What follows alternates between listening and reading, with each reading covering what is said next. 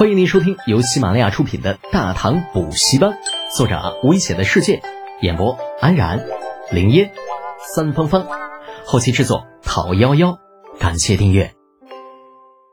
第一百五十七集，打到没脾气，神火飞鸦，那说白了也就是类似火箭弹，准头什么的不必说了，不可能指哪儿打哪儿啊，威力主要体现于火力覆盖。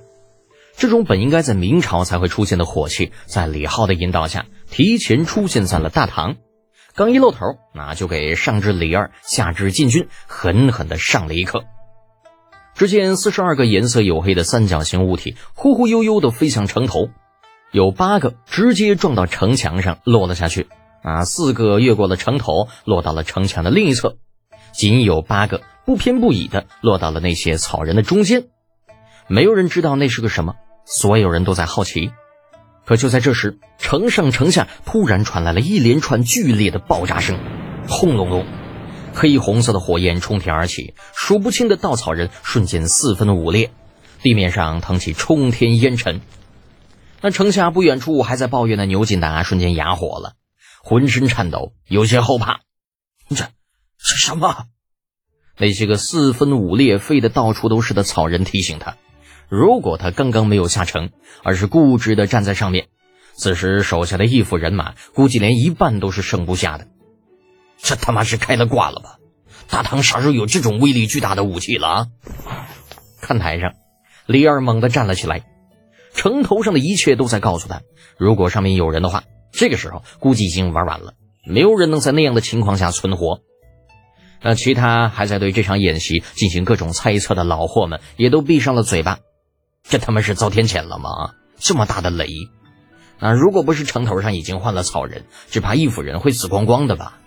秦琼盯着浓烟滚滚的城头，喃喃的说道：“哎呀，可怜的老牛啊，连翻身的机会都不会有了吧？”程咬金却是咂巴着嘴：“嗯，不一定，他还有人手。如果那几个小家伙登城的时候慢一些，守城问题不大。”他那一双牛眼眨都不眨的盯着远处城墙。就在此时，灵府动了。只见程楚墨此时已经带着人冲向了四百步外的城墙，五架两丈长的梯子冲在了最前面。啊，看热闹的老货中立刻有人指出破绽，摇头道：“小家伙们反应不慢，可就是经验太少啊！这用两丈的梯子蹬两丈的城墙，这要是能上去啊，那都出了鬼了。”是啊，不过就是仗着武器之力罢了。论打仗，这帮小子还是差了点儿。不一定吧？我看这小子挺有谱的，或许他们有其他的方式登城也说不定。其他方式？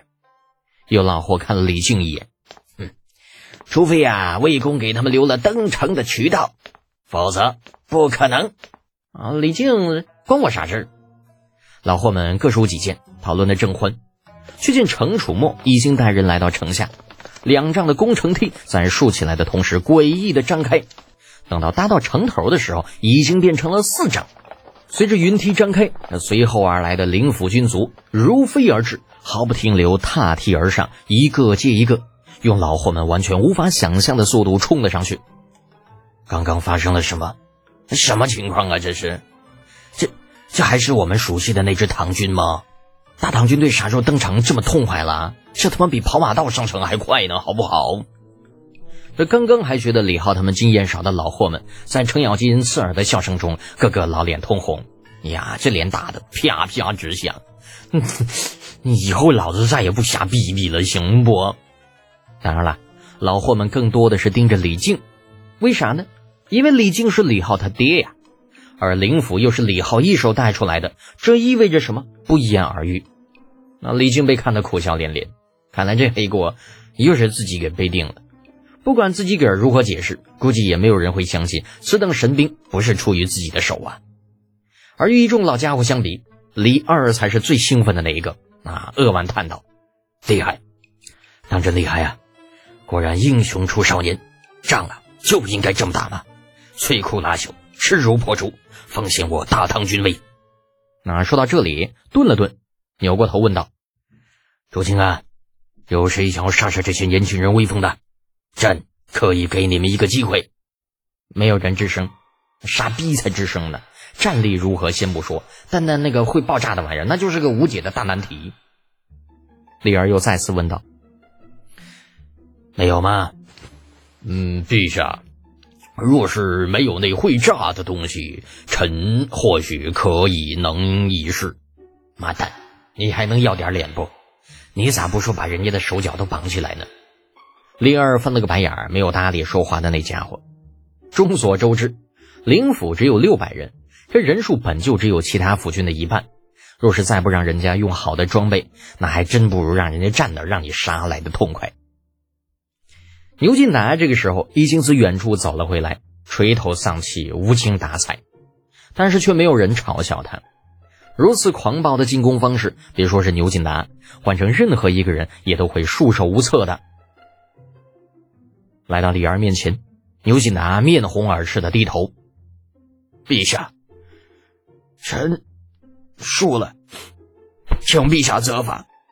李尔拍了拍老牛的肩膀，安慰道：“牛将军不必如此，须知胜败乃兵家常事。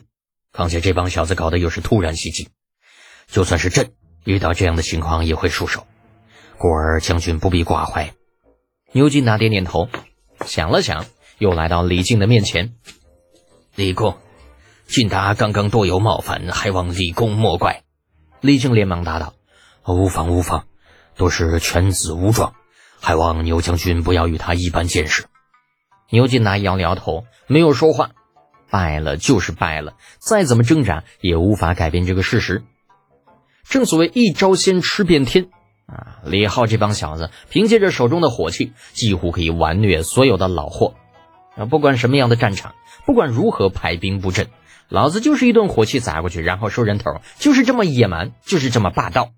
想反抗可以，但是你必须有火器。有火器就一定会赢吗？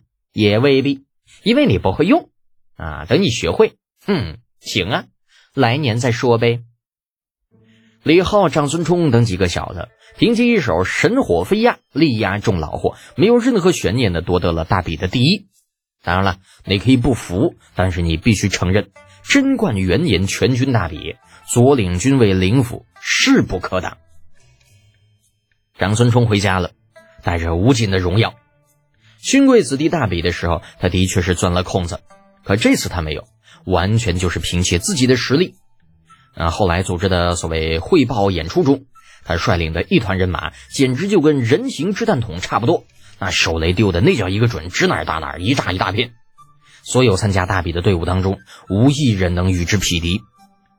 程楚墨也回家了，那嘴咧的老大，他是当之无愧的永不可挡那一类。再配上那发来的大狗腿弯刀，很适合劈砍，刀锋所过之处，如同砍瓜切菜，无一合之敌。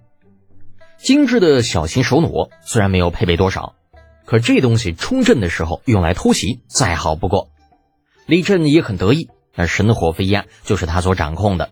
演习中给牛金达的右领军卫造成了致命打击不说，还把对方打得一蹶不振，连最后反抗的勇气都没了。要知道，右领军卫与左领军卫那可是宿敌，能够战而胜之，不光他自己，就连他老子李绩那脸上都是有光的。至于李浩，嗯，他也回家了，拆下家中大门，鬼鬼祟祟的先自下打量了几眼。但没有看到人，才慢慢的走了进去。那是的，你没有听错啊，是拆，不是推。嗯，为啥嘞？为了逃走方便。李浩回家的时候呢，第一件事就是把这个门给拆了，这样，哎，就算老头子想揍他，咱也有个退路，不是？那事实证明，他还是很有先见之明的。这进家走了没多远，就看到老头子正坐在花厅前边，正一脸高深莫测的看着自己。回来了，呃，回来了。李浩退后两步，摆了个随时准备逃走的姿势。爹，我已经看到你埋伏的人手了，你你让他们都都出来吧。行了，给老夫消停点李靖瞪了他一眼，继续道：“今天具体是怎么一回事？说说吧。”李浩眼神闪烁。嗯，这这有什么好说的？嗯，不就是火药吗？上次因为有事耽误了，没有给陛下演示成，所以这次我就又弄了一些，让你们这些土，嗯嗯，见识见识。哎呀，好险呐！一句土鳖差点就冒出来了。李浩表示有些后怕，谁知老头子竟是没有发火，只是淡淡的说了一句：“把火药交出去吧，这不是你能掌握的东西。”嗯，为什么？太危险。那不是我李家应该掌握的东西。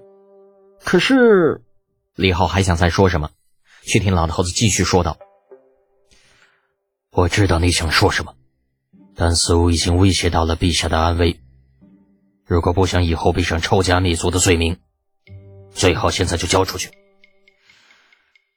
至于交出去之后，谁来负责此事，便与我们无关了。”那李浩有些无语。这才一点点的火药而已，至于这么大惊小怪吗？老头子是不是太过于小心了？